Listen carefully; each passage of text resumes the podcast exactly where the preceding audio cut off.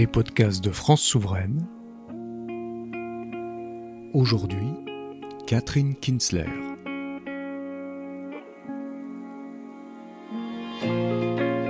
Bonjour à tous, chers auditeurs de France Souveraine. Nous nous retrouvons aujourd'hui pour un nouveau podcast avec euh, Catherine Kinsler, philosophe. Euh, vous êtes docteur d'État euh, S-Lettres et avez enseigné la philosophie au lycée en classe de terminale et en classe préparatoire pendant plus de 20 ans, puis à l'université, dont vous êtes désormais professeur honoraire.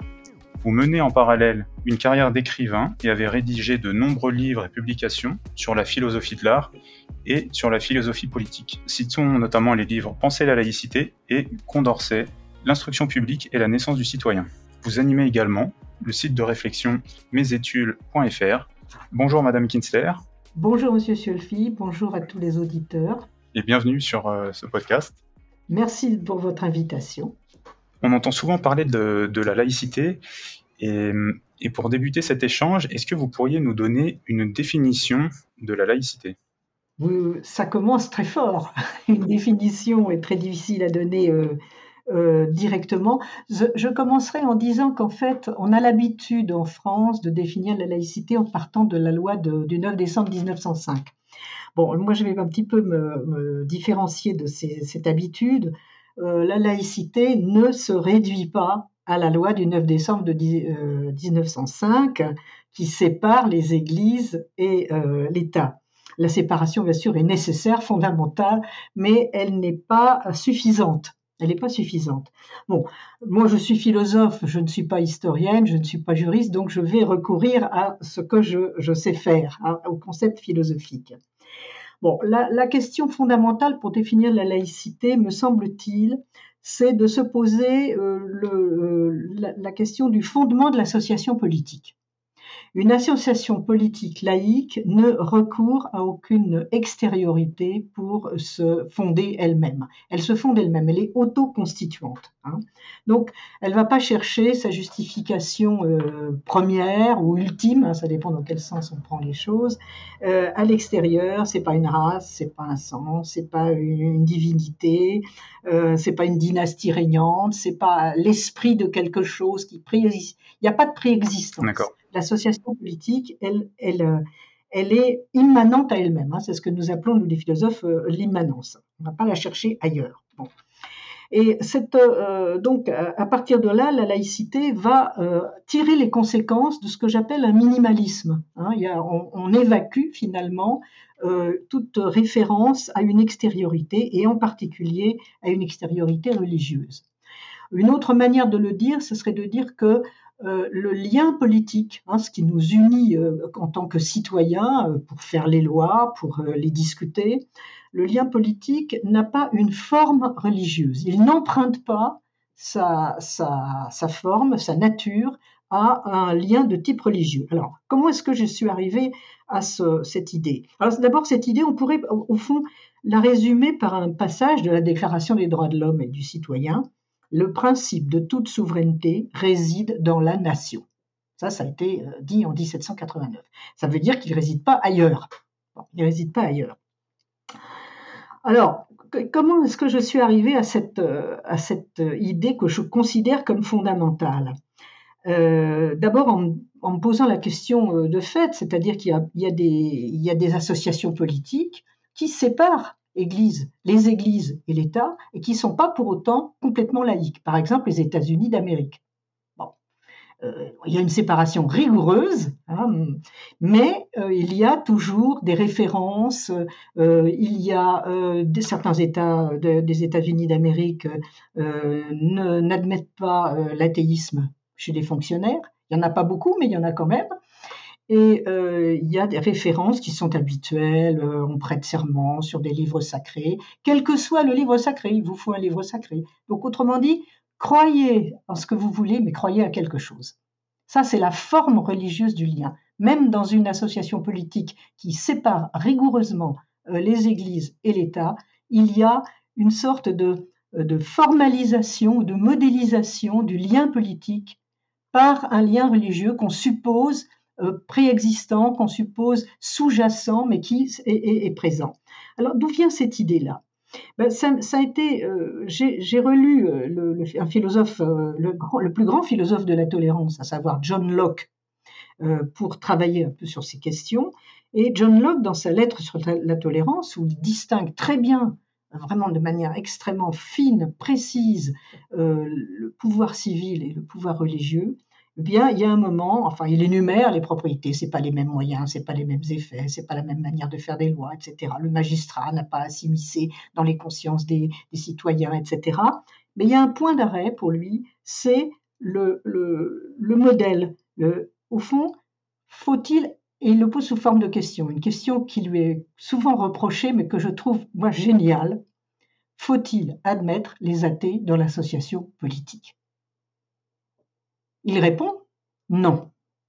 Il répond non, et c'est pour ça que beaucoup de mes amis euh, qui sont des militants laïcs me disent comment peux-tu partir de Locke alors qu'il n'admet pas les athées dans l'association politique? Mais la question elle-même est très importante. Elle est très importante. Pourquoi? Parce que le motif que donne Locke, c'est les athées, on peut pas, les athées, ceux qui ne croient, les non-croyants, moi je, je traduirais comme ça, les non-croyants, ceux qui ne croient en rien, pas une divinité, eh bien, on ne peut pas les croire eux-mêmes. Ils ne sont pas fiables. Donc, il y a un modèle fiduciaire, si vous voulez, hein, j'emprunte ce, terme au vocabulaire économique, au vocabulaire financier, mais il y, a, il y a un modèle fiduciaire qui est derrière. Celui qui ne croit à rien, comment pourrait-on l'admettre dans une association politique? Eh ben, Vous prenez ce point-là, tous les autres points sont repris par la laïcité. C'est pas les mêmes moyens, pouvoir civil, pouvoir religieux, c'est pas la même association, c'est pas le même but. Euh, sauver les biens civils, les libertés, sauver les âmes, etc. Je vais pas vous énumérer tout ça. Il y a un point d'arrêt, c'est le socle, c'est le caractère de la croyance, c'est la forme religieuse du lien. Il faut croire à quelque chose quel que soit le, contenu de ces croyances. Ça, c'est la grandeur de Locke. Quelle que soit euh, l'association politique que définit Locke, est indifférente au contenu des croyances. C'est une philosophie de la tolérance. C'est un très grand progrès, évidemment. Mais le point d'arrêt, c'est la nature, la, forme, la nature du lien qui va être euh, supposée, euh, exigible des citoyens. Ceux qui ne sont pas fiables, on ne les prend pas. Bon, eh bien, la laïcité, ben, c'est très simple. C'est très simple. Retourne la question. Elle répond non. Mais comment on va faire alors? Comment va-t-on faire pour admettre dans l'association politique ceux qui ne croient à rien? Eh bien, ça va se retourner entièrement. C'est-à-dire que la question, le, le critère de la non-appartenance va devenir en quelque sorte le moment chimiquement pur qui n'existe peut-être pas, mais le moment chimiquement pur de la citoyenneté. C'est la non-appartenance qui est fondamentale pour, au fond, euh, admettre le moment, le moment politique n'est pas un moment d'appartenance. C'est un moment d'union avec d'autres êtres, d'autres, d'autres êtres rationnels qui s'assemblent pour, pour, sauvegarder leurs biens, pour sauvegarder leur liberté, pour, énoncer leurs droits en discutant, bien sûr, hein, et même souvent en se disputant, mais ils n'ont pas, ils n'ont pas pour s'unir de motifs préalables. Ils n'ont pas de motifs préalables autres que leur propre nature.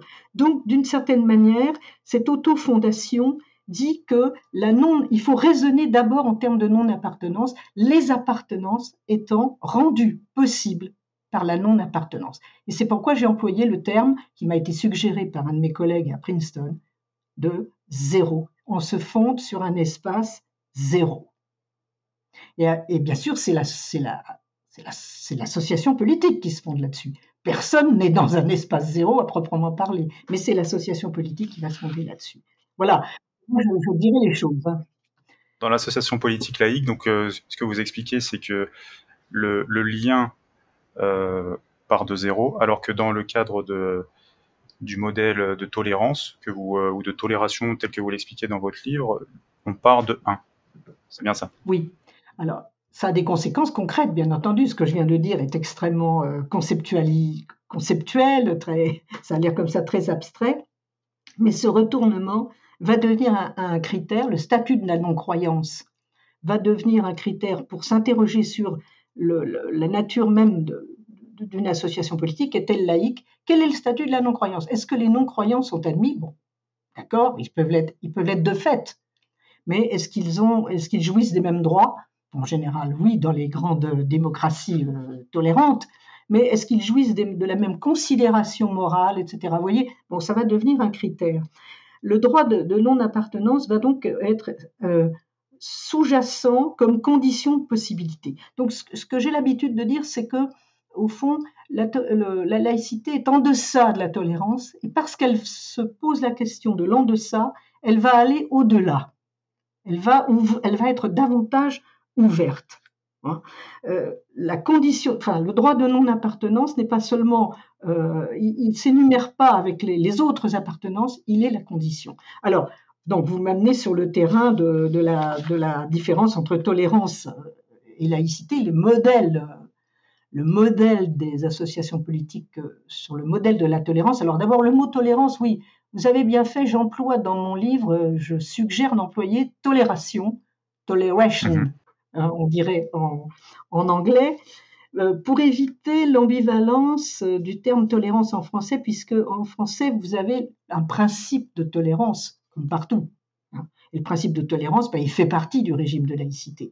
Mais ici, quand nous parlons en ce moment, vous et moi, de régime de tolérance, il s'agit de régime politique, qui est distinct du régime de laïcité, étant entendu que les deux régimes incluent le, principe de tolérance, c'est-à-dire admettre les différentes positions euh, euh, spirituelles, religieuses, philosophiques, euh, et, les, et les, même les non-croyances. Bon. Donc, qu'est-ce que c'est que le, modèle de la tolérance? On va reprendre les termes de manière, de manière ordinaire. Hein. le, modèle de la tolérance, le modèle de l'association politique tolérante sur le modèle anglo-saxon, en gros, hein, eh bien, se pose la question en termes de, euh, coexistence de liberté, la laïcité aussi. Hein. Mais euh, cette coexistence de liberté, la tolérance va l'assurer en additionnant en quelque sorte les communautés, en fédérant les communautés. On, parle, on part de l'existant. Et puis on se demande comment est-ce qu'on va faire coexister les différents types euh, d'appartenance, différents types de communautés.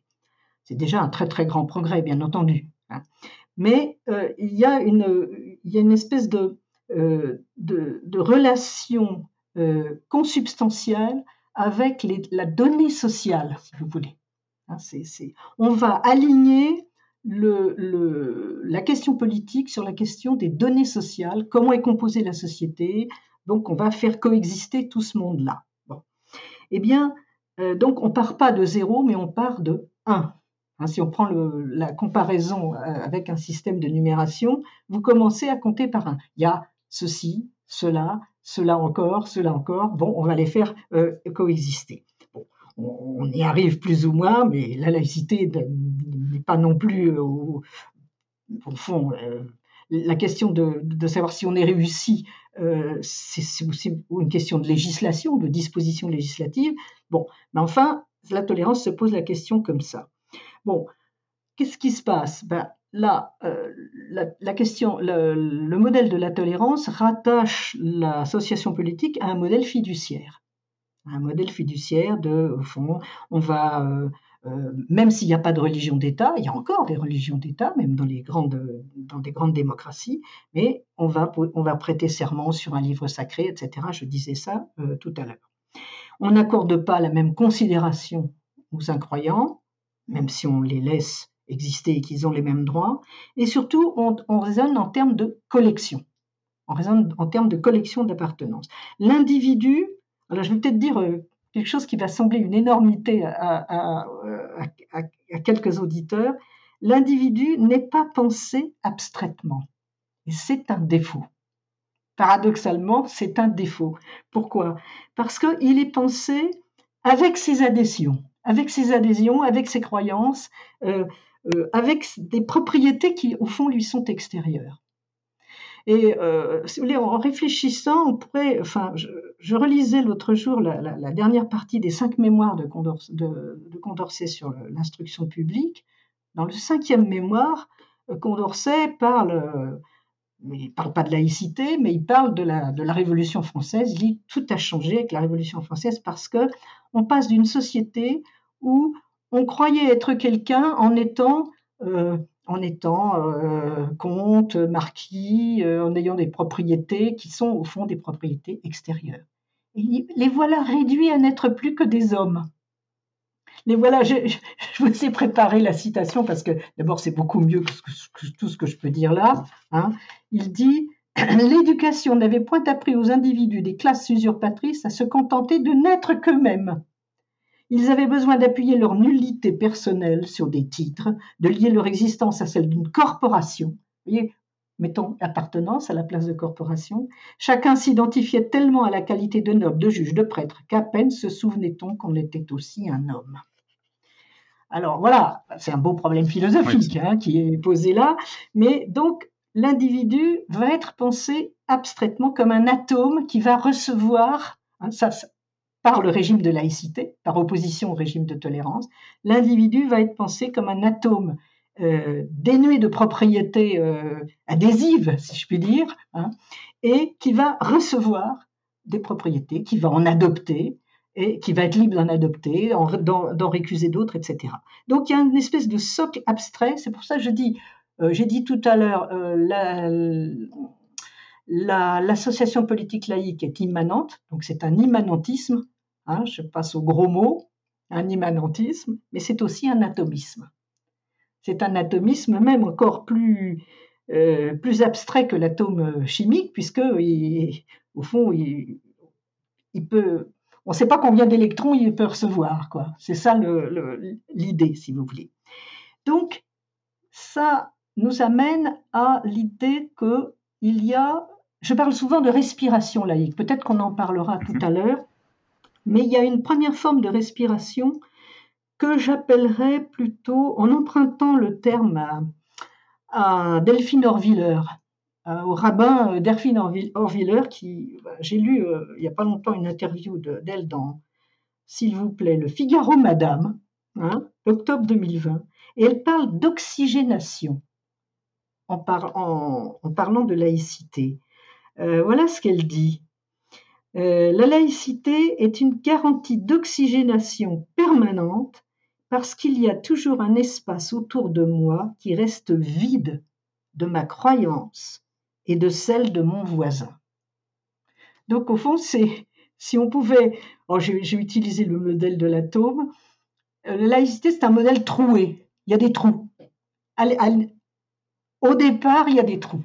Alors que le modèle de tolérance, c'est un modèle plein, c'est un modèle saturé, qui se sature de plus en plus en additionnant des, communautés. Mais la laïcité, c'est un modèle troué, c'est-à-dire que nous avons un, effectivement, elle a, raison de dire, c'est un espace qui reste vide de ma croyance, qui me demande, qui, qui me demande de me définir moi comme individu, comme citoyen, et qui me dit, mais ta croyance, bien sûr, tu peux la, l'adjoindre, l'adopter, mais il y a un moment, il y a le moment du citoyen où tu la suspends.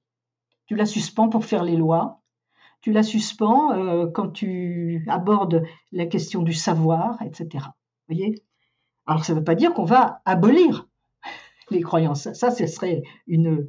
Euh, peut-être qu'on en parlera tout à l'heure. Ce serait une, une, façon extrêmement euh, fausse et enfin très erronée de parler de la laïcité. Non, mais il faut d'abord réfléchir en termes de suspension. Donc, immanentisme, minimalisme, puisqu'on évacue les, les références euh, préalables, ethniques, euh, euh, raciales, religieuses en particulier, et puis atomisme, au sens d'une abstraction. Voilà. Donc l'abstraction est libératrice d'une certaine manière. Tout à fait. Bah, c'était justement le point sur lequel je voulais arriver. Euh, que ce minimalisme est générateur de liberté pour, euh, pour l'individu, pour le citoyen. Vous parlez notamment du, dans votre livre, avant, du vivre avant de vivre ensemble, la laïcité permet de vivre euh, séparément. Comment permet-elle de, de vivre séparément, s'il vous plaît? Alors oui, il y, a, une façon. Bon, vivre séparément, ça ne veut pas dire vivre en opposition. Vivre séparément, j'entends par là un modèle un modèle, un modèle atomique, hein. donc un modèle dans lequel, pour, il faut d'abord être un individu, il faut d'abord être un individu, une singularité pour pouvoir former collectivité. La collectivité n'est pas première. Alors c'est là aussi que je me sépare de quelques, de quelques militants laïcs pour qui euh, le collectif est d'abord euh, est, premier. Je dis non, je pense que la laïcité, c'est d'abord euh, la, elle promeut d'abord le droit de l'individu. Elle promeut le droit de l'individu, ce moment de suspension où on te dit, ben, toi citoyen, tu es au fondement des lois, tu vas t'accorder avec les autres, mais c'est en tant que singularité que vous vous accordez. Et cette association de singularité, c'est euh, ce que le linguiste Jean-Claude Milner appelle une classe paradoxale. C'est une classe paradoxale au sens des, logiciens. Des, euh, c'est parce que chacun va pouvoir se différencier au maximum d'un autre qu'il va pouvoir, il va devoir défendre, il va se sentir euh, tenu de défendre cette liberté, cette possibilité. Et c'est parce que, au fond, là aussi, il y a un paradoxe, le citoyen a les mêmes propriétés qu'un autre citoyen, puisque nous avons les mêmes droits, les mêmes, les mêmes devoirs, nous sommes soumis aux mêmes lois, nous les, elles sont votées en notre nom euh, de, manière, euh, de manière générale, hein, pas de manière collective, de manière générale, c'est la différence entre la volonté collective et la volonté générale que faisait euh, Jean-Jacques Rousseau, eh bien, c'est précisément à l'intérieur de cette similitude que va pouvoir s'inscrire la différence maximale. Cette différence maximale, vous l'avez dans les, dans les, dans les moments, euh, dans les moments les plus graves de l'histoire. Euh, quand vous regardez par exemple les grands films comme La Grande Illusion, au moment de la guerre de 14, vous savez le déploiement, cette différence maximale, cette différence maximale qui en réalité va produire l'union politique. Et si on, si on renonce à, cette possibilité de la différence maximale, alors on est bien sûr dans une association, mais c'est plus une association euh, républicaine laïque, à mon avis en tout cas. Voilà. Il faut qu'il y ait un peu de vide. Il faut que ça soit non saturé, et c'est cette non saturation qui va permettre le lien. C'est donc des idées extrêmement, euh, extrêmement difficiles. Mais il se trouve que euh, la République française les a portés, comme on dit maintenant, les a illustrés pendant euh, pas mal de temps. Donc séparément, c'est ça que je voulais dire, c'est-à-dire j'aurais peut-être dû écrire distinctement, parce que le mot séparé, euh, après tout, non, euh, non, comme dit la chanson de Brassens, oui, je, n'ai de compte à rendre à personne. Le jour du 14 juillet, je reste dans mon lit douillet, etc.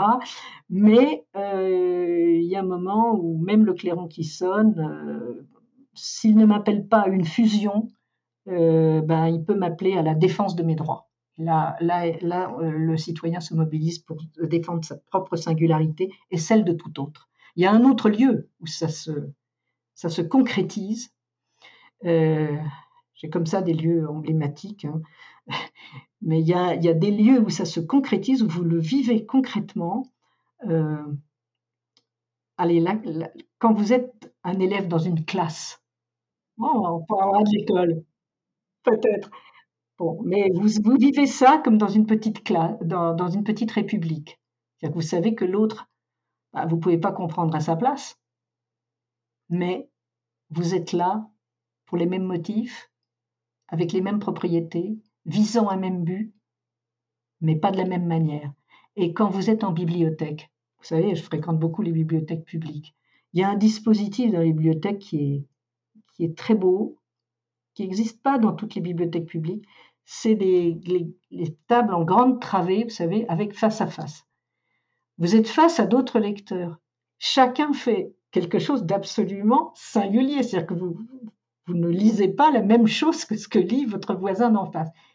Et quand nos regards se croisent, vous ressentez ce paradoxe, la plus extrême singularité dans la plus forte unité. Voilà, deux exemples concrets, mais on reparlera de l'école certainement. Oui, on pourra parler de, l'école dans un second temps. Euh, comment, du coup, cette laïcité s'articule euh, en France, vous faites la distinction entre régime de laïcité et principe de laïcité. Est-ce que vous pouvez nous expliquer ces deux notions, s'il vous plaît? Oui, ça, ça me semble important. Euh, c'est sur le fonctionnement cette fois-ci. Hein. Là, euh, jusqu'à présent, euh, si je peux résumer notre propos, enfin la nature de notre propos, nous avons parlé de la nature de l'association politique. la question vient maintenant, quand vous me posez la question de la dualité, du régime de laïcité, c'est son fonctionnement. Tout à fait. Son fonctionnement. Hein. Alors, je reprends les choses au zéro. Hein. il faut d'abord que je règle une dette publiquement, le zéro, l'image du zéro m'a été donnée, je l'ai dit par un collègue de l'université de Princeton, Philippe Petit, et je tiens à le dire parce que vraiment, ça a déclenché quelque chose chez les étudiants qui étaient présents, et je me suis dit après tout, mais oui, il a raison. Ce zéro, ce moment de suspension, est-ce qu'on va l'imposer à tout le monde? En, en un sens, oui. Mais est-ce qu'on va l'imposer à tout le monde partout et tout le temps? Alors là, non, pas partout et pas tout le temps. Euh, ou, est-ce qu'on va respirer tout le temps que de l'oxygène? Euh, Bon, c'est, c'est, ça serait pas très bon, ça serait pas très bon, et euh, ce serait uniformisant. Ce serait uniformisant. Donc ce zéro, cette abstention, hein, cette abstention, ce moment de suspension, bah, ça se traduit par un principe, le principe de laïcité il s'applique à la puissance publique. La puissance publique s'installe sur le zéro. Elle va euh, donc s'abstenir de tout propos, de toute, de toute démarche, de toute action qui traite des croyances, des incroyances, des adhésions, mais elle va leur donner un cadre juridique aussi. Hein. les lois sur les associations, qu'est-ce que c'est d'autre? Ça vous dit, on se fiche de vos appartenances, et on peut donner un cadre juridique à ces appartenances pour qu'elles ne deviennent pas des sectes, par exemple. protéger les droits de l'individu, mais aussi vous donner des, possibilités de développement, etc. Donc la puissance publique euh, dit, elle s'installe sur le zéro, elle dit la condition de possibilité de la coexistence des libertés. Elle l'a dit. C'est de ce point de vue qu'elle fait les lois. Elle ne fait pas les lois en passant un deal avec tel ou tel groupe, disant bon ben euh, vous êtes plus puissant, donc on va vous donner plus de droits, etc. Il n'y a pas de différence. On ne traite pas avec des lobbies. Enfin, ce que je dis là, c'est un idéal, hein, parce que ça, peut arriver. ça peut arriver. Elle essaye de parler pour chacun et pour tous de manière universelle. Donc, elle l'applique et elle s'applique à elle-même ce qu'on appelle, euh, ce que tout le monde entend par principe de laïcité, tout le monde sait ce que c'est, on ne dit rien sur les croyances et les incroyances, quand je dis on, c'est la puissance publique, elle les protège de cette manière-là, puisqu'elle ne s'immisce pas dans les croyances et dans les incroyances, mais elle s'en protège aussi. À la loi de séparation, et là on y vient, 1905, c'est ça aussi, c'est c'est principalement ça. Elle les protège, mais elle s'en protège. Ça, c'est une différence aussi avec certains régimes de tolérance qui protègent les croyances, mais qui ne protègent pas peut-être suffisamment la puissance publique des, euh, des croyances et des adhésions. Mais ce principe de laïcité, il, est, il s'applique à des objets définis, définis par la loi. Bien sûr, on peut en ajouter. Ça, c'est la vie du droit, mais c'est toujours déterminé, c'est toujours défini. Euh, la loi, le discours des magistrats, euh, les magistrats eux-mêmes, les agents publics, etc. Alors la question de l'école est très intéressante parce qu'elle se pose sous forme de problème. Est-ce que les élèves vont être inclus ou pas? Peut-être qu'on peut réserver ce point. La réponse est oui en un certain sens. Oui en un certain sens, mais pas exactement comme le sont les agents. Donc, mais c'est délimité c'est un, un, pas un univers, c'est un monde délimité dont on peut sortir. Un agent public pendant euh, l'exercice de ses fonctions est tenu par le principe de laïcité, par exemple un professeur, mais une fois qu'il quitte ses fonctions, donc chaque jour, en quelque sorte, ben, il va pouvoir afficher ses croyances publiquement ou ses incroyances dans le cadre du droit commun, bien sûr. Il ne va pas appeler au meurtre euh, de tous ceux qui ne croient pas la même chose que lui. Bon c'est puni, ça. mais c'est pas puni parce que c'est une croyance, c'est puni parce que c'est un appel au meurtre. C'est ça, c'est ça la, C'est une grosse différence. C'est très important. Hein. Alors, donc, mais le principe de laïcité, donc, s'applique de manière déterminée à des objets déterminés. C'est la loi qui les détermine. Et elle, ça laisse libre tout le reste. Tout le reste va être, alors, c'est une façon de parler, va être gouverné, mais non pas, justement, ne va pas être gouverné, ne va être gouverné que par le droit commun. C'est le principe de tolérance qui s'applique. C'est le principe de libre affichage. elle, ne touche pas au reste. Donc, nous avons un principe de libre expression, de libre affichage. Quand je dis on ne devrait même pas en parler, parce que c'est dans le silence, justement, que ça s'exerce. C'est le droit commun qui va le régler. Partout ailleurs. Bon, partout ailleurs, on va pouvoir afficher sa croyance, son incroyance, dire tout, le, euh, ce qu'on peut, euh, à quoi on peut adhérer, ou ce à quoi on pense que les autres devraient adhérer, c'est-à-dire euh, faire un petit peu de, promotion, ce qui est différent du prosélytisme. Le prosélytisme, ça consiste à exercer une pression tout à fait différent. Mais vous pouvez vous mettre dans la rue et puis dire, voilà, moi, je crois ceci. Vous avez les témoins de Jéhovah, vous avez l'armée du salut dans la rue qui chantent des cantiques. C'est parfaitement licite. Il n'y a aucun problème. Bon. Donc, Partout ailleurs, l'affichage des opinions, notamment religieuses, est libre. Ah, c'est très important ce que, vous venez de dire, et du coup, pour, euh, pour compléter, et c'est repris et vous l'expliquez dans votre livre, c'est qu'en fait, la difficulté vient du terme d'espace public. Et donc là, lorsque vous, pour paraphraser, vous faites bien la distinction entre l'espace qui, qui dépend de l'autorité publique, donc les fonctionnaires, et la société civile, donc euh, l'espace tel que la rue ou euh, un centre commercial, ce genre de choses. Exactement. Euh, je voudrais euh, juste donner une précision sur ce que je viens de dire et j'aborderai votre question parce que c'est très important l'ambivalence du terme public, également l'ambivalence du terme privé, hein, parallèlement. Bon, ce que je voulais apporter comme, comme précision, c'est que la liberté d'affichage de l'opinion, elle elle peut, elle, enfin, quand on affiche son, son, adhésion religieuse, il faut aussi admettre que c'est la même liberté qui consiste à accepter qu'on affiche aussi que quelqu'un dise tout le mal qu'il pense de telle ou telle croyance, de telle ou telle religion. C'est la même liberté. Donc d'une certaine manière, moi je traduirais ça en, s'il y a peut-être pour les croyants un devoir d'expression de l'adhésion, il y a aussi pour ceux qui critiquent un devoir de critique il peut y avoir un devoir de, réprobation publique. En général, on n'applique ça que dans un sens. Mais il faut aussi pouvoir dire tout le mal qu'on pense de telle ou telle chose, de tel ou tel signe religieux, etc. Ça, c'est la, précision que je, voulais dire. Alors ça, ça forme une dualité, ces deux principes. Hein. Alors, ces deux principes forment une dualité, principe de laïcité pour la puissance publique, principe de libre affichage, puisqu'il faut le dire. En principe, on ne devrait même pas avoir à le dire, mais il faut le dire quand même principe de libre affichage dans la société civile. Alors, le mot public. Dans l'espace public, qu'est-ce que ça veut dire? L'espace public, ça peut vouloir dire, ça peut vouloir désigner, ça peut désigner, pardon, soit l'espace de l'autorité publique.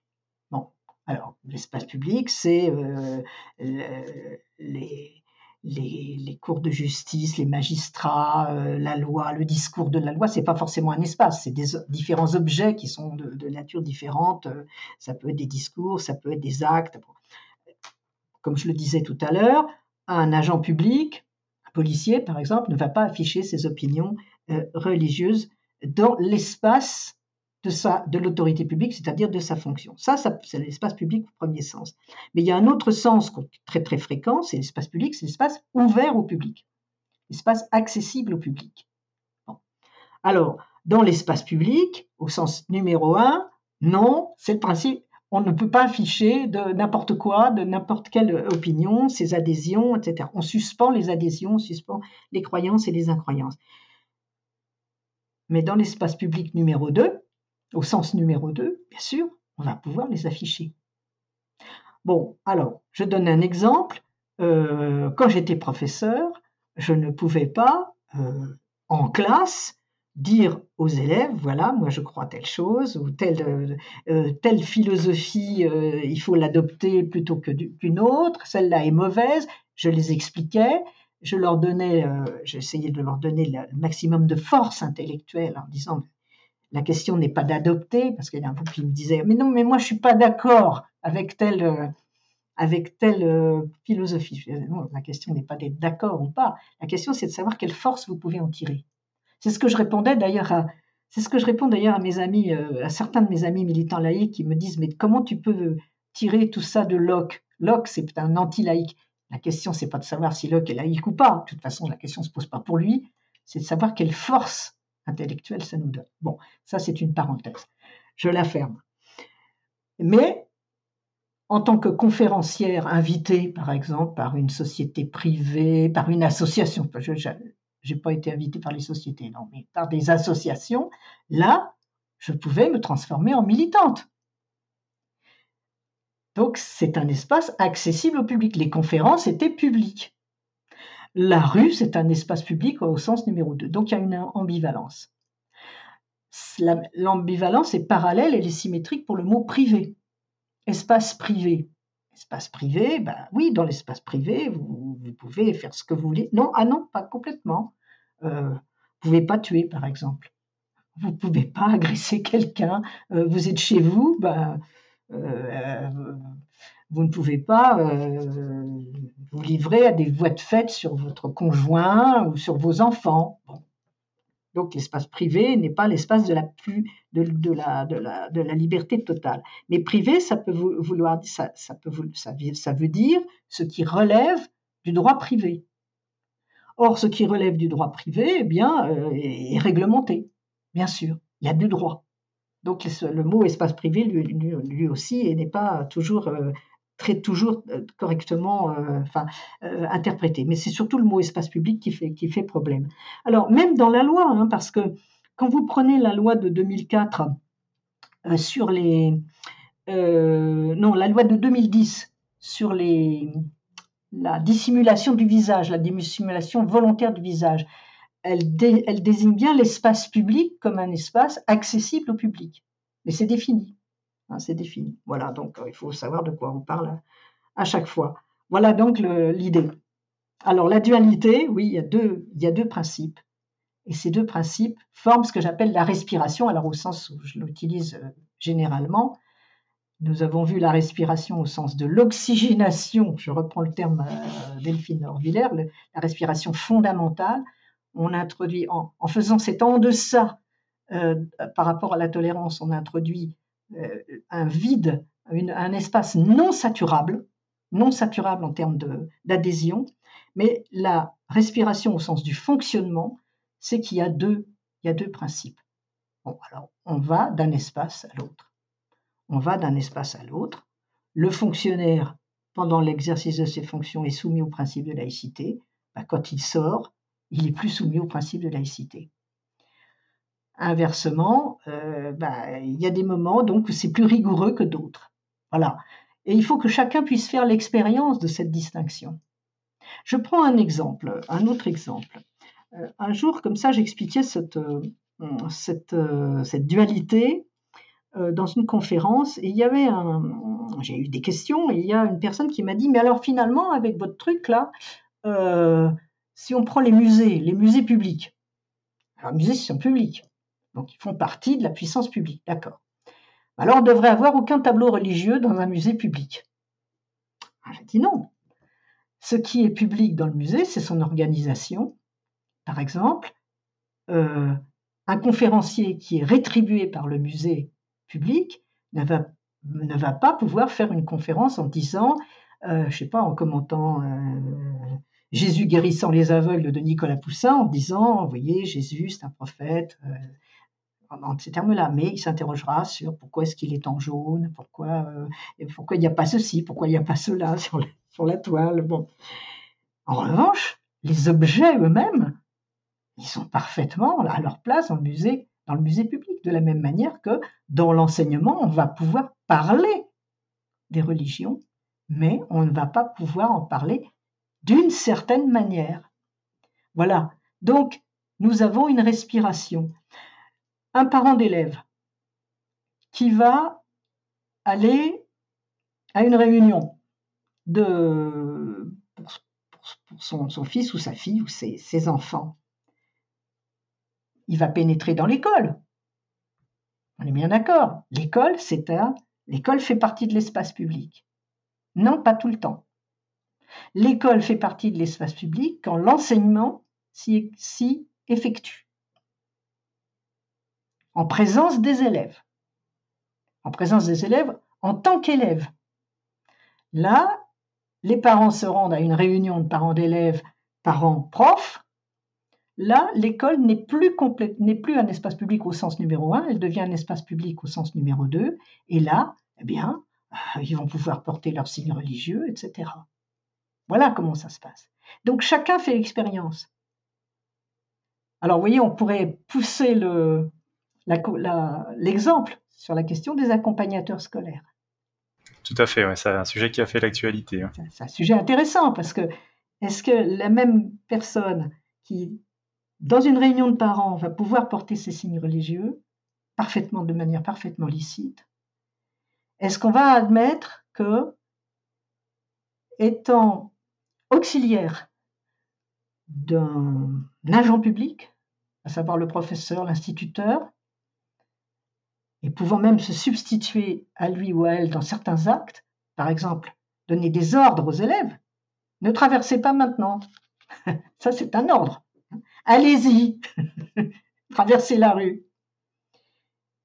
Est-ce qu'on va pouvoir admettre euh, les signes religieux?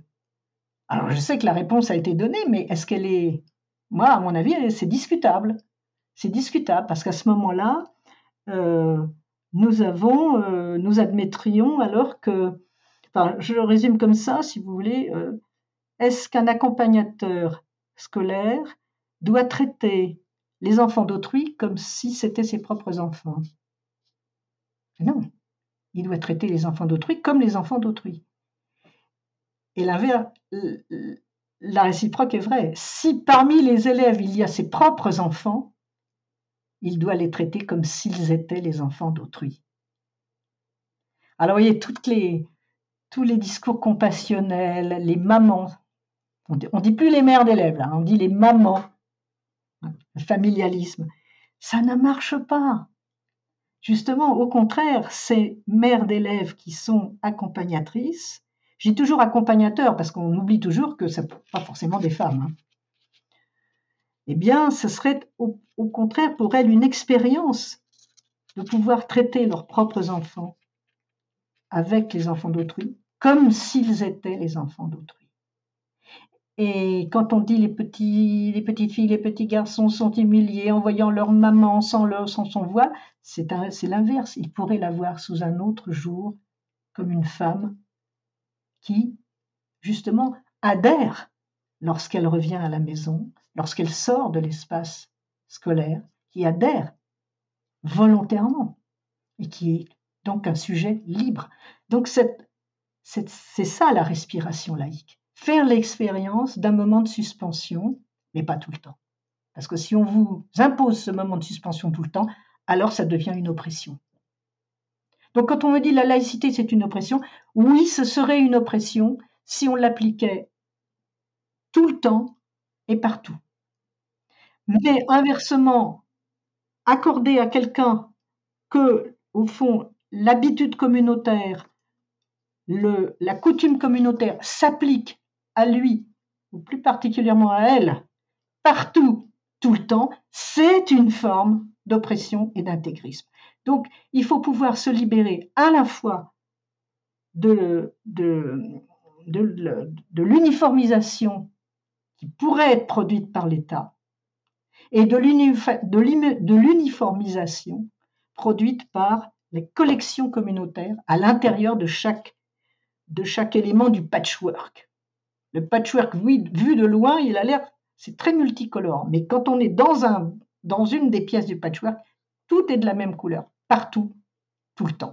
C'est ce que disait l'appel que j'ai signé et coécrit en 89 en 1989, le siècle dernier, avec Elisabeth Badinter, Alain Finkielkraut, Elisabeth de Fontenay et Régis Debray, prof, ne capitulons pas. on doit pouvoir être différent, mais aussi être différent de sa différence proclamée et qui est peut-être imposée. il faut une respiration, il faut que, les, faut que les, le, dispositif laïque doit pouvoir offrir à, à chaque citoyen ce moment où il va être en deçà de sa propre appartenance, où il va pouvoir justement éventuellement renouer avec son appartenance, mais de manière, allez, je vais employer des termes philosophiques là, de manière seconde. C'est pas premier, c'est ça vous est pas donné avec le sang, c'est pas ça vous est pas donné comme la couleur de vos yeux, ça, ça vous est pas donné comme la, le poids de votre squelette. Si ça vous est donné cette appartenance, c'est parce que vous l'avez prise, c'est parce que vous l'avez adoptée. Et si vous pouvez l'adopter, c'est que vous pouvez vous en défaire. Et c'est parce que vous pouvez vous en défaire qu'elle peut avoir une valeur. Je paraphrase Beaumarchais. Sans le droit de non-appartenance, il n'est point d'appartenance valide. Sans la liberté n'est point d'éloge flatteur. Hein, c'est une adaptation d'une phrase de, Beaumarchais, hein, la devise d'un quotidien, je crois d'ailleurs. Voilà. Voilà la dualité et la respiration au sens du fonctionnement. Bon, voilà. Là, vous avez quasiment introduit euh, ma prochaine question. C'est justement sur la base de cette articulation et du principe euh, de laïcité. Vous parliez d'uniformisation euh, tout à l'heure, mais selon où on met le curseur, du coup, vous identifiez deux, deux déviances.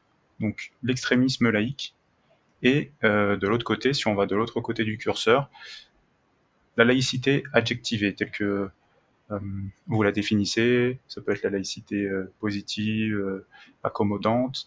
Est-ce que vous pouvez nous expliquer ces différentes notions, s'il vous plaît? Ben oui, on vient de parler de, cette dualité du, du, régime laïque. Donc le régime laïque ne se réduit pas au principe de laïcité, il y a deux principes. On prend les choses de manière schématique. Euh, principe de laïcité proprement dit, et puis euh, principe de tolérance ou de libre affichage, de, libre déclaration des opinions, de libre opinion, de libre expression des opinions plutôt. Alors, ces deux, principes, il faut les maintenir dans leur coprésence, dans leur coprésence et dans leur dualité. Alors, euh, les deux dérives, je les explique très simplement de manière schématique, là encore. Euh, vous prenez un des principes et vous lui faites recouvrir l'autre, vous lui faites dévorer l'autre, vous lui faites nier l'autre. Alors ça peut être par petites touches, mais là, pour, euh, euh, comme nous les philosophes, nous raisonnons grosso modo, on va prendre les choses globalement, on va mettre les choses au pire ou au meilleur, mais au meilleur pour comprendre en tout cas. Alors, vous prenez l'autorité publique, principe de laïcité. Si vous lui dites à cette autorité publique, ben non, on va lui appliquer complètement le principe de tolérance, le principe de, libre expression des, des, opinions, vous allez nier le principe de laïcité. Qu'est-ce qui va se passer? Vous aurez une uniformisation par molécule. Les communautés, les lobbies vont discuter avec la puissance publique. Nous aurons une réduction de l'individu à ses propriétés sociales. Non plus ce moment d'appel à l'en-deçà, d'appel au pas de côté, qui fait que je vais, je, ne vais plus réfléchir moi en termes de citoyen, mais je vais réfléchir moi en termes d'intérêt particulier, d'adhérente de, telle ou telle, de telle ou telle euh, euh, croyance, de telle ou telle appartenance, de tel ou tel intérêt, etc. Donc chacun va être euh, réduit à une série adhésive. Nous aurons des critères identificatoires. Nous aurons des critères identificatoires qui ne sont pas très loin d'ailleurs des, critères euh, marchands, des tags. Hein, ça s'exprime par des tags. donc, euh, les buveurs de bière, les amateurs de pizza pimentée, enfin, je... on fait le modèle de la pizza. Quoi. Chacun va se définir par au fond, je suis ce que euh, la collection de mes goûts, de mes, associations, de mes adhésions. Donc chacun va se définir comme euh, on va euh, composer une pizza à partir d'ingrédients disponibles. Donc c'est bien un modèle qui est tout à fait compatible avec le modèle marchand. Donc ici, nous avons la puissance publique va être entièrement gangrénée par ce principe.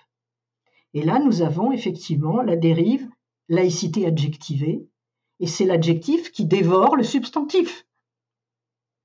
voilà, c'est comme ça, on va, on va raisonner en termes de dévoration, de grignotage. D'abord, on parle bien de grignotage, grignotage de la loi de 1905, des financements, etc. Vous avez plein d'exemples de ça. On grignote, on introduit, euh, bon, premier grignotage, 1989, euh, euh, loi, Lionel Jospin botte en touche et demande au Conseil d'État si on peut porter des signes religieux vraiment évident à l'école. Le Conseil d'État dit oui, et ben voilà. Et, voilà, la puissance publique se trouve, euh, il y a une brèche ouverte dans la puissance publique. Donc voilà. Donc nous n'avons plus que des. Alors si on met les choses au pire, euh, euh, nous n'avons plus que des groupes, des lobbies, etc. Et la puissance publique se trouve au fond être la somme de ces volontés particulières. Maintenant, vous prenez le même mécanisme et vous le faites dans l'autre sens. Vous dites, on va prendre le principe de laïcité, Hein, parce que bon, on, en a marre de toutes ces communautés, là, on va sortir de là, on prend le principe de laïcité et on l'applique partout, tout le temps. Donc, euh, on va euh, donc euh, soumettre la société civile au principe de laïcité. Qu'est-ce qui va se. Donc, tout se passe comme si on était dans le domaine de l'autorité publique partout. Donc, nous avons une, qu'est-ce qui se passe? Ben, On ne peut plus porter de signes religieux dans la rue, on ne peut plus faire de procession, euh, on ne peut plus porter, euh, on peut plus euh, dire. C'est une désertification de l'opinion, tout simplement. Hein. C'est tout simplement contraire à la liberté d'expression. Il n'y a plus de liberté d'expression on est tous astreints à, rester plus que discrets sur nos adhésions, sur nos croyances, etc. Donc nous avons une, cette fois-ci une uniformisation non plus par molécule, par molécule communautaire, par molécule d'adhésion, par molécule d'appartenance, mais une uniformisation centralisée par désertification de l'expression des opinions. Et là, effectivement, mais c'est plus laïque, puisque au fond, à quoi bon la laïcité si c'est pas pour pouvoir développer, hein, euh, développer cet espace non saturé et pouvoir accueillir toutes les positions, y compris celles qui n'existent pas encore y compris celles qui n'existent pas encore. Donc c'est un ultra-laïcisme qui est complètement contraire à la laïcité. Voilà. Il faut donc au contraire maintenir cette respiration laïque. Alors, est-ce qu'il faut la maintenir de manière rigide? Là, c'est la vie du droit. Nous vivons une époque où euh, de plus en plus de, questions se posent sur des objets. Faut-il les inclure dans l'application du principe de laïcité? Faut-il les maintenir à l'extérieur? Bon, j'ai cité la question des accompagnateurs scolaires. Euh, bon, il y a des, la question de la vie en entreprise se pose. voilà, il y a des tas d'objets, des zones grises, comme on dit, et là, effectivement, ce sont hum, les, c'est le législateur qui tranche euh, quand il n'y a pas de réponse euh, déductible euh, des lois existantes. Voilà. Mais le maître mot, c'est d'échapper. Échapper, grâce au principe de laïcité, on peut échapper à la, à la toute-puissance d'une communauté qui vous poursuit partout et qui vous surveille en disant ah, j'ai vu un tel, bon, mais là, hein, il a, il a pas mangé ce qu'il fallait. Hein. bon, bon. Échapper donc à cette, toute-puissance des communautés, pouvoir respirer un petit peu. Inversement, euh, la société civile, les associations, la vie privée au sens du droit privé permet d'échapper à ce qui pourrait devenir la toute-puissance de la puissance publique euh, et qui imposerait alors euh, une, abstention totale. On ne peut pas. Oui, alors l'oxygène, ne, ne, ne, vivre que d'oxygène, c'est pas possible. On n'y arriverait pas. On se brûlerait les poumons. Donc les lois laïques permettent le droit à l'apostasie, pouvoir sortir de sa communauté. Elles permettent le dépaysement, changer de communauté aussi, hein. renoncer à sa communauté, changer de communauté, mais aussi, j'insiste sur ce point, y adhérer après réflexion, après ce moment d'écart après ce pas de côté. L'adhésion en est d'autant plus précieuse, en quelque sorte. Elle n'est pas, elle n'est pas irréfléchie. Le droit d'appartenance est fondé par la non-appartenance. Voilà. Alors bien sûr, il y a un point que je n'ai pas abordé, c'est la question du droit des femmes, parce qu'elle est emblématique de ce, point, de, tout cela. Est-ce que les, femmes sont particulièrement visées euh, par la, pression, euh, la pression sociale, de manière générale? euh, Je ne dis pas la pression communautaire, parce que la pression communautaire est une pression sociale. Et la pression sociale, euh, vise les femmes en particulier, c'est-à-dire qu'elles peuvent jamais vivre le moment d'abstraction. Quand elles sont quelque part, on leur demande toujours, on se demande toujours pourquoi elles sont là. Euh, un homme peut très bien se promener dans l'espace euh, public au sens numéro 2, hein, l'espace. Il est là. Pouvoir être là, dans l'espace partagé par le public. Ben, les femmes, c'est pas facile pour elles. On, les rappelle à l'ordre, on leur dit euh, qu'elles devraient être soit à la maison, euh, que si elles sont là, bah, c'est sûrement parce que c'est de mauvaises raisons, c'est parce qu'elles se prostituent, en gros, hein, c'est ça. Et là, je trouve particulièrement inquiétant cette idée qu'il faudrait installer dans certains endroits alors je le dis en anglais parce que c'est comme ça qu'on le dit, des safe space, des safe space pour les femmes. Mais à partir du moment où il y a des safe space pour les femmes, ça veut dire qu'il n'y en a que là. Ça veut dire que l'espace public n'est pas, n'est pas safe pour elles. Donc pour nos auditeurs qui ne parlent pas euh, anglais, donc safe space, c'est des, zones sûres. Des zones sûres, des, des, zones où elles sont tranquilles. Hein. Alors les compartiments euh, euh, de train de nuit où il n'y a que des femmes, puis des endroits où, bon, je ne sais pas d'ailleurs comment on peut faire respecter ça, mais enfin des endroits, mais ça veut dire que l'espace, l'espace euh, ordinaire, est dangereux pour elle. Ben non, voilà. Alors là, on n'est plus, on n'est plus en, régime de laïcité si on, si, sent la nécessité d'avoir des bulles comme ça où les gens se sentent en sécurité. La sécurité est un moment où chacun doit pouvoir déambuler, circuler, stationner, sans qu'on lui demande compte de sa présence et de ce qu'il est, de ce qu'il est. Voilà, donc échapper à l'assignation, échapper à l'assignation, échapper à l'uniformisation d'État. Voilà comment je, verrai les choses.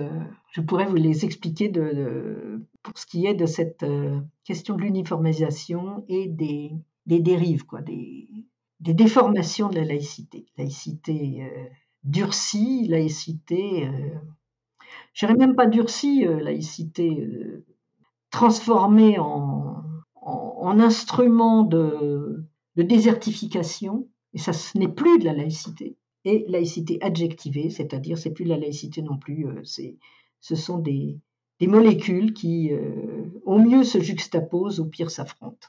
Bah, merci pour euh, ces explications. Certains des défenseurs de la laïcité adjectivée euh, proposent un subventionnement euh, public de toutes les religions.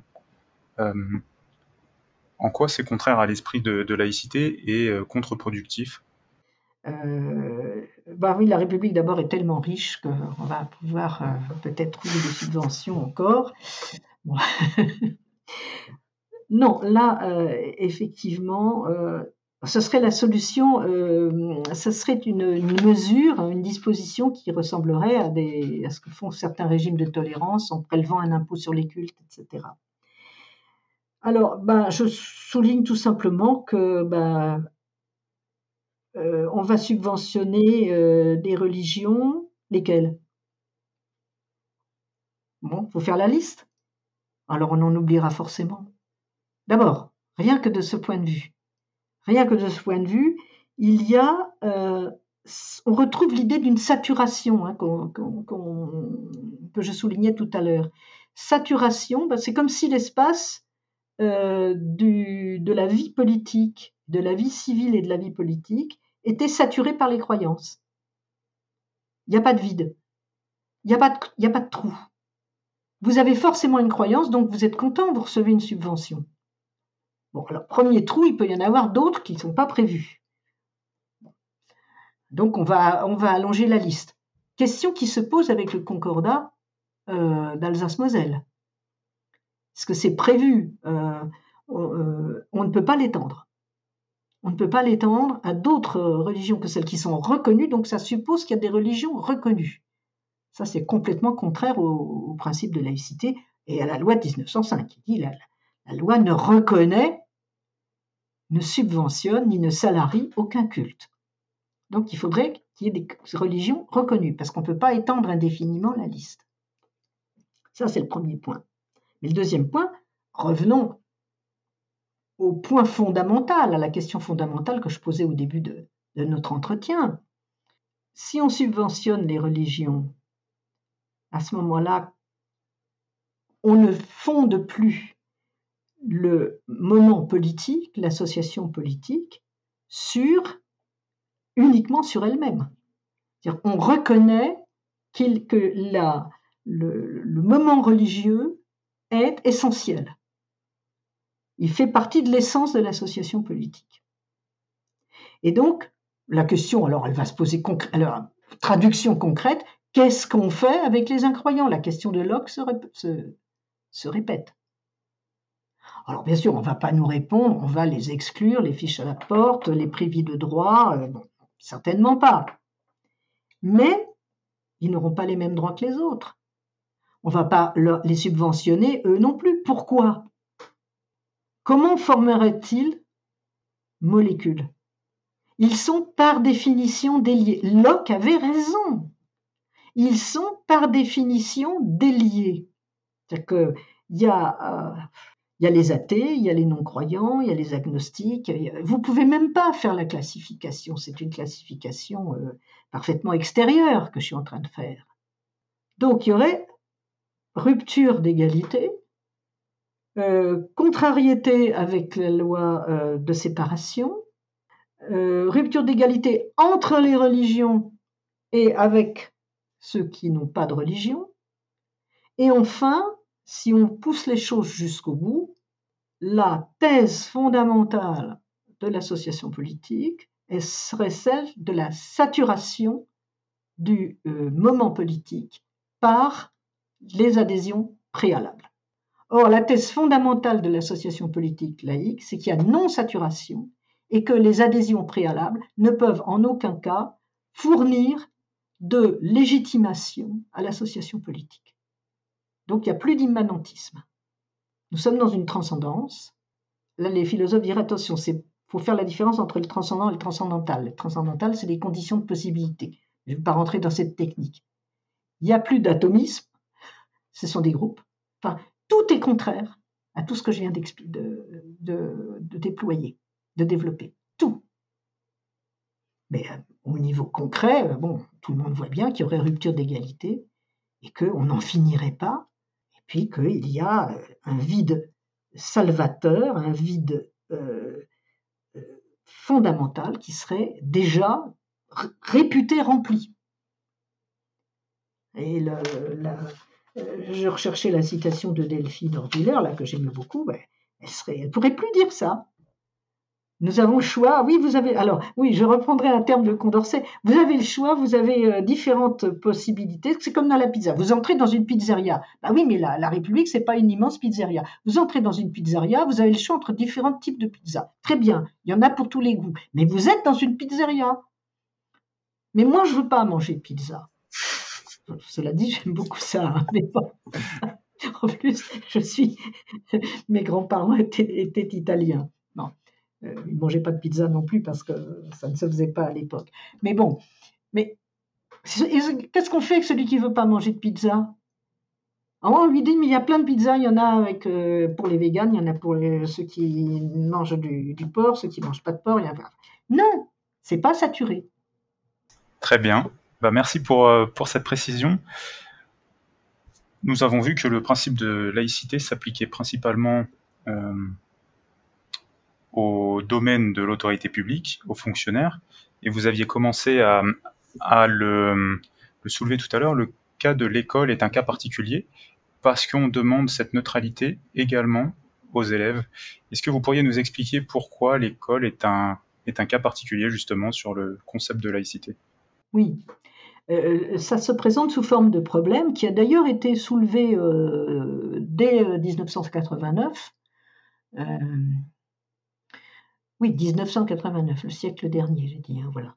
Bon, au moment de l'affaire des, voiles à, à Creil. Alors, elle se présente sous forme de problème, cette question, parce que l'école, on comprend bien que l'école publique, l'école publique, hein, euh, doit euh, respecter le principe de laïcité. Ses agents, les professeurs, les agents, tous les agents, tous ceux des agents qui sont visibles des élèves et même ceux qui ne sont pas visibles, hein, sont astreints au principe de laïcité. L'enseignement lui-même doit être laïque parce que les élèves doivent être mis à l'abri des, pressions. ça, semble tout à fait euh, évident, tout le monde le comprend. Mais nous avons des petits malins qui ont dit oui, mais les élèves, eux, ils sont comme des usagers dans le service public. Donc un usager, il n'est pas tenu euh, par le principe de laïcité, ce sont les fonctionnaires qui sont tenus et, les actions qui y sont, euh, qui sont effectuées. Eh bien, voilà. Donc, euh, pourquoi les élèves vont-ils être... pourquoi va-t-on exiger d'eux quelque chose qui s'apparente au principe de laïcité, qui s'appelle donc la laïcité scolaire au sens large, hein, qui comprend pas seulement l'application du principe de laïcité par les agents, euh, le discours qui se, tient à l'école, etc. Alors bon, il y a beaucoup d'arguments. Hein, il y a beaucoup d'arguments. Euh, le premier argument, c'est que l'argument de droit, tout simplement, c'est que les élèves viennent à l'école, n'y viennent pas en tant qu'usagers. Les usagers, ce sont les parents ce sont les, responsables juridiques des enfants. Euh, les élèves viennent à l'école pour s'auto-constituer comme sujet. Ce sont des libertés en voie de constitution et non pas des libertés achevées. Donc ils doivent être à l'abri des pressions, bien sûr, de la part de la puissance publique qui organise euh, l'école et qui la fait fonctionner, mais aussi des pressions qui peuvent exercer, sans le vouloir quelquefois, les uns sur les autres. On sait qu'il y a, pour avoir été enfant et pour euh, côtoyer des enfants ou pour en avoir, tout le monde sait qu'il n'y a pas plus snob qu'un enfant, pas plus sensible à la question sociale et euh, à la mode, bien sûr. en un sens, ils sont extrêmement pointus. Alors bon, ben, donc il faut qu'ils aient chacun euh, leur truc, euh, il faut l'orne sur le voisin, et nous avons des pressions qui sont exercées sur les élèves par les élèves. Tu n'es pas un bon catholique, ta mère c'est pas une bonne musulmane, elle porte pas le foulard, elle porte pas le voile, etc., etc. Je ne vais pas euh, multiplier les exemples, tout le monde le connaît, tout le monde les connaît. Donc l'école doit les protéger non seulement de, la pression que pourrait exercer la puissance publique par l'intermédiaire de ses agents et de ce qui s'y fait et de, ce qui se fait à l'école, euh, doit protéger les élèves de cela, mais aussi doit les protéger les uns des autres. Ce qui n'est pas vrai à l'université, puisqu'on ne va pas protéger les étudiants les uns des autres, sauf dans le domaine du droit commun, sauf si ça ressort, euh, si ça, si ça, c'est couvert par le droit commun, bien entendu. Ça, c'est l'argument euh, juridique, mais il suffit pas. Il suffit pas, il y a toujours discussion. Alors, philosophiquement, fondamentalement, la laïcité de l'école n'est pas seulement institutionnelle. Alors déjà, sur ce premier argument, là, la loi de 2004 euh, intervient. Hein, on peut en expliquer une partie, on peut l'expliquer en partie en tout cas. La laïcité imposée aux élèves n'est pas le principe de laïcité tel qu'il s'impose aux agents on leur demande euh, d'être discrets dans la manifestation. Hein, les manifestations d'appartenance religieuse ne doivent pas être ostensibles. Je souligne parce qu'on dit souvent ce sont les signes religieux. Non, pas seulement les signes, il y a des signes religieux par nature. Vous portez une grande croix, euh, vous, avez, euh, vous portez un, un voile islamique, euh, une kippa, ça, ce sont des signes religieux par nature. Mais nous avons aussi les signes par destination, question des abayas. Mais vous avez, ce sont les manifestations qui sont euh, visées par la loi. Premièrement, donc vous pouvez euh, vous porter une robe de soirée à l'école, bon, un jour comme ça, très bien. Euh, vous la transformez en abaya tous les jours, et puis il y a d'autres petites euh, copines qui font la même chose, etc. Là, nous avons un phénomène de manifestation par la constance, par la résistance à, changer, etc. Donc, vous voyez, c'est pour ça que c'est très difficile, en fait. Mais, bon, après tout, l'insolence.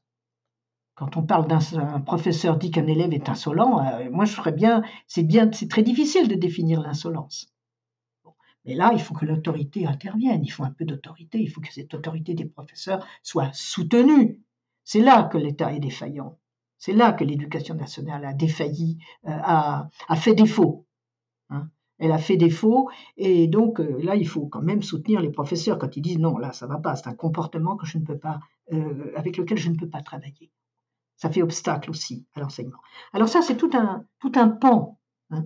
Donc d'abord, ce sont des manifestations qui sont visées et ces manifestations, on leur demande d'être non ostensibles. C'est le, cas, le fait que ça soit visible. Quoi. vous, vous imaginez par exemple un élève qui a, euh, je sais pas, une croix qui est tatouée sur son, dos. Euh, bah, on ne la voit pas.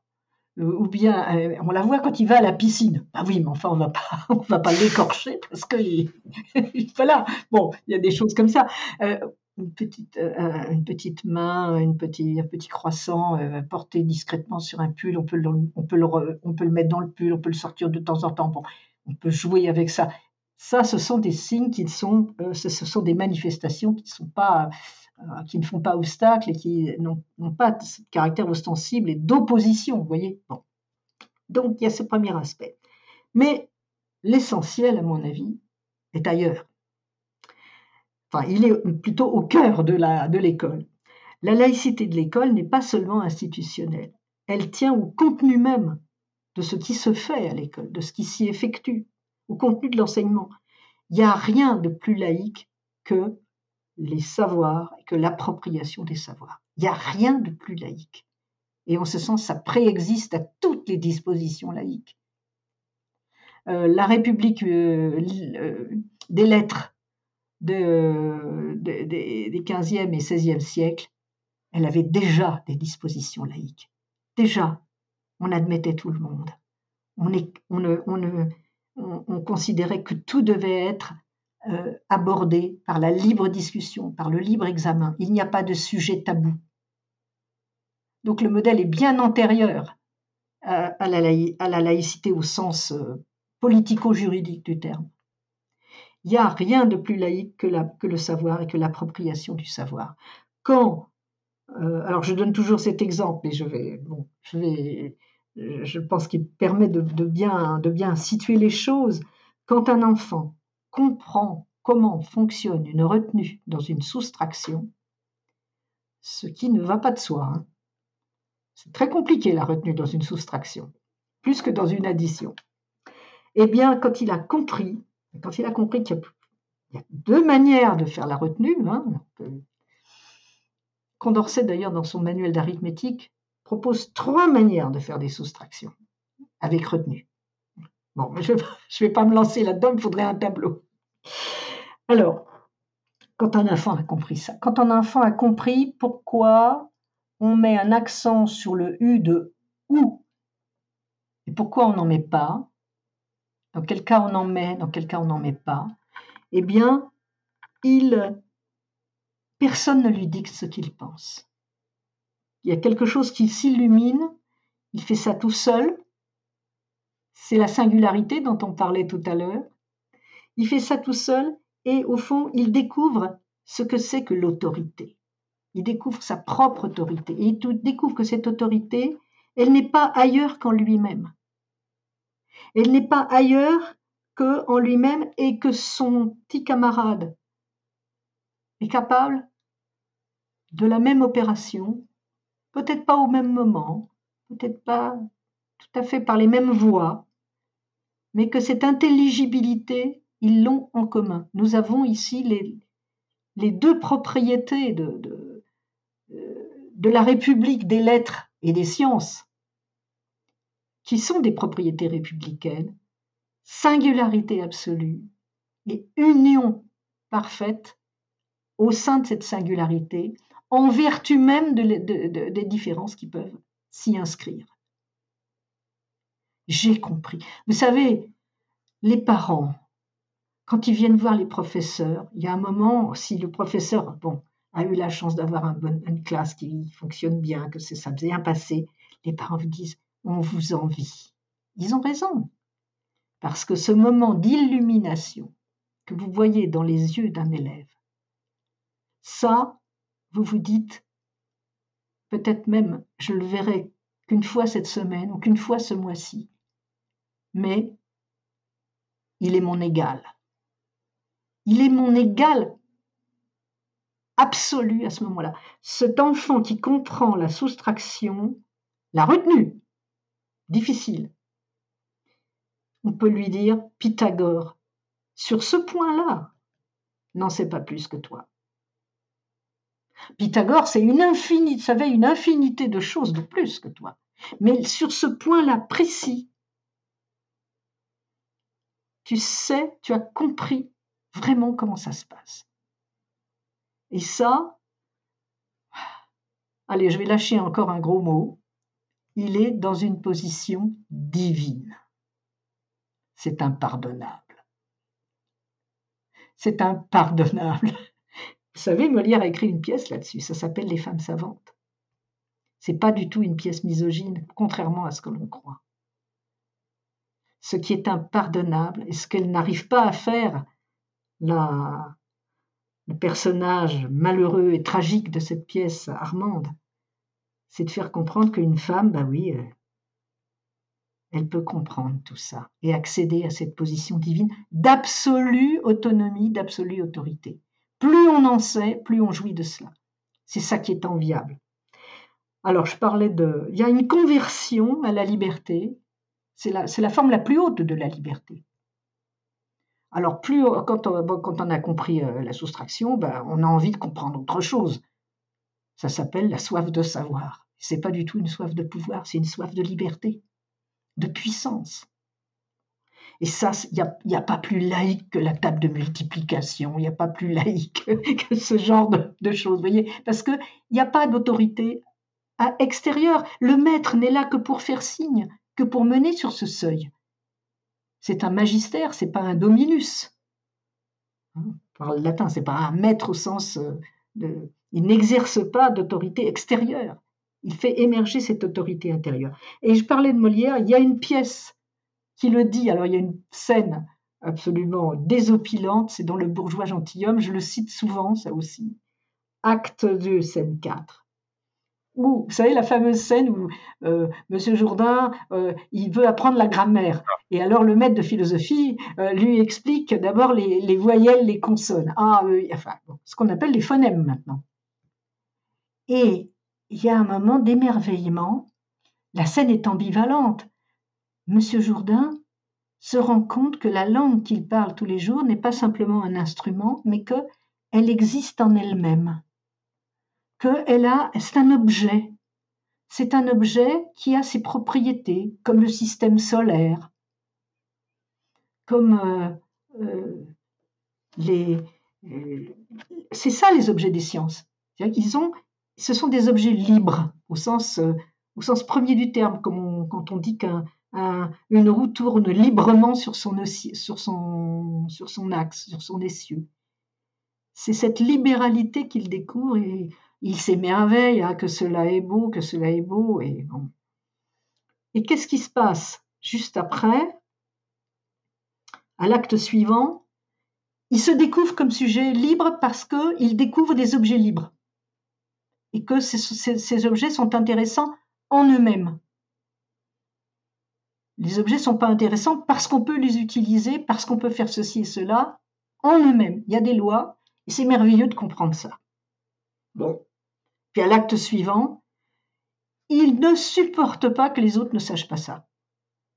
Donc il va se précipiter sur sa servante, c'est Nicole, je crois, et sa femme, pour leur dire, mais toi là, qu'est-ce que tu fais quand tu dis U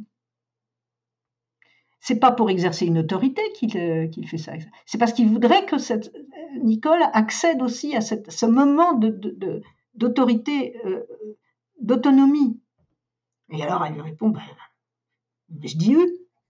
Mais non, oui, mais qu'est-ce que tu fais vraiment? Alors évidemment, ils sont pas les pinceaux parce que son savoir est trop frais. Et elle lui dit, elle lui répond, je fais ce que vous me dites. Bon. Et Madame Jourdain, euh, euh, cela, ah oui, euh, à quoi cela sert-il? Voilà, vous avez tout, tout, tout est décliné. Évidemment, c'est à mourir de rire. Mais voilà. Donc, les deux éléments sont là. Il découvre Premièrement, l'autonomie des objets du savoir. Deuxièmement, sa propre autorité. Et troisièmement, il découvre que l'autre, on ne peut pas le laisser dans cet état-là. L'autre est capable. Il faut le hisser à ce moment, il faut lui faire découvrir ce moment. Bon. Eh bien, le principe de l'école maintenant, c'est venez comme vous êtes. Ben non. Non, ne venez pas comme vous êtes. Découvrez qui vous pouvez être. Voilà. Euh, donc, euh, je pense que nous avons une politique scolaire depuis 40 ans qui est... On ne fait que prêcher euh, la laïcité, on met des, on met des, des intervenants, on fait, des, on fait des, des stages, etc. Il faut instruire d'abord, mettre debout, les esprits debout, c'est ça qui compte. Donc le rôle de l'école, c'est l'émancipation Oui, c'est l'émancipation par, euh, par un parcours qui fait partager et qui fait que les élèves s'approprient ce que l'humanité a fait de mieux et de plus classique. Il faut faire les classiques. Hein. Avant de parler du Big Bang, il faut savoir pourquoi euh, la pression atmosphérique diminue avec l'altitude. Donc nous avons toutes sortes de choses qui brouillent le moment scolaire. D'abord parce que il faut que l'école, alors pour revenir au fonctionnement euh, qu'on décrivait, au mécanisme de, la laïcité, l'école doit offrir une double vie aux élèves. C'est le moment de respiration. Moi, j'avais, euh, je, suis fille d'immigrés italiens par mon père. Ma tante, euh, bon, elle était contente d'aller à l'école. Elle était contente d'aller à l'école euh, je, dis elle parce que surtout parce que c'est une fille. Elle me disait pas comme ça, elle disait à l'école, on me demandait pas si je suis italienne, si euh, euh, je fais le ménage chez moi, etc. On apprenait l'orthographe, le calcul. Je faisais pas toujours bien, mais elle était traitée pour elle-même. Elle était traitée pour elle-même et pas comme fille de ou héritière ou non héritière de. Alors quand on nous dit qu'il faut tenir compte de l'origine sociale des élèves, peut-être qu'il faut en tenir compte, mais il faut surtout leur apprendre à être eux-mêmes, à être debout. Et euh, le béaba, comme euh, M. Jourdain, savoir euh, qu'ils peuvent accéder à ce que l'humanité a fait de mieux. Voilà, c'est ça qui compte, me semble-t-il, et la ghettoisation de l'école, on la construit en euh, convoquant sans cesse l'école à son extérieur. En lui disant, bon, il faut, il faut qu'elle cède aux pressions sociales, il faut qu'elle s'adapte aux pressions sociales, il faut qu'elle s'adapte à la société. Non, c'est le moment d'émancipation par l'accès à l'autonomie. Et l'accès à l'autonomie, il n'y a, pas, a pas meilleur accès à l'autonomie que de comprendre comment fonctionne une retenue dans une soustraction, par exemple. Et choses semblables. Je vous propose euh, de terminer sur cette note. Je vous remercie beaucoup, Madame Kinsler, pour, euh, pour cet échange. Je vous remercie beaucoup. En tout cas, vous m'avez donné une plage d'expression euh, vraiment très très libre et je vous remercie mille fois de votre, de votre invitation. C'est vraiment tellement rare de pouvoir parler de toutes ces choses complexes quand même sans être limité.